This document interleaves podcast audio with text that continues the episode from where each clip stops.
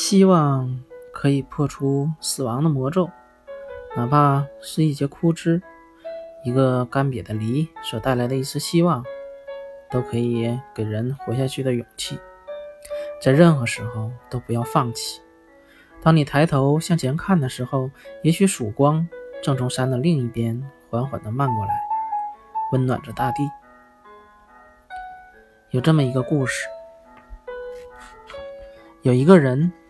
掉到河里去了，水流湍急，他被水中冲的流向下游，他拼命的在水中抓，想要抓住什么东西来救自己一命，但是手里能抓到的只有水，连水草都没有。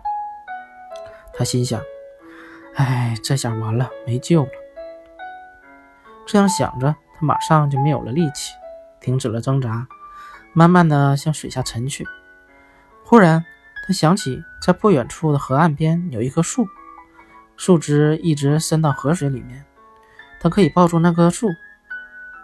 希望又在他心里重新燃起，于是他使出浑身的力气挣扎到那棵树那里。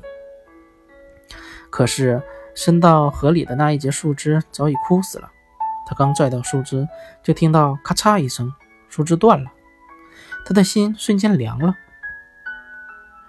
自己再没有任何力气挣扎，他静静地等待死亡的来临。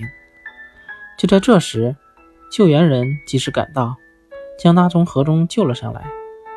事后他说：“要不是心中想着那截枯树枝，我根本等不到救援的人来。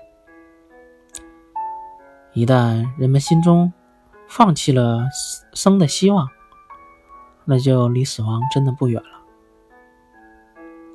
还有一个小故事：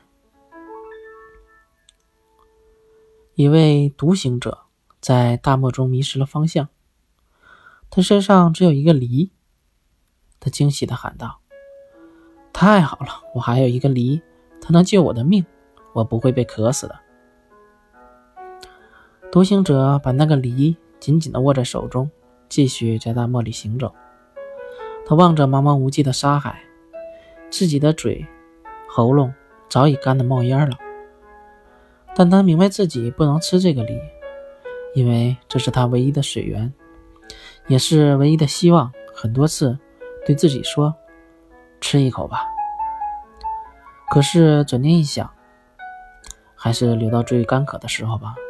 不到万不得已，绝对不能吃梨，除非在最后一刻自己快渴死了。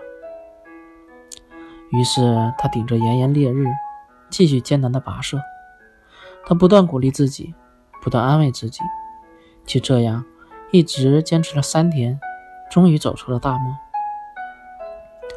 等喝到水的那一刻，他笑了。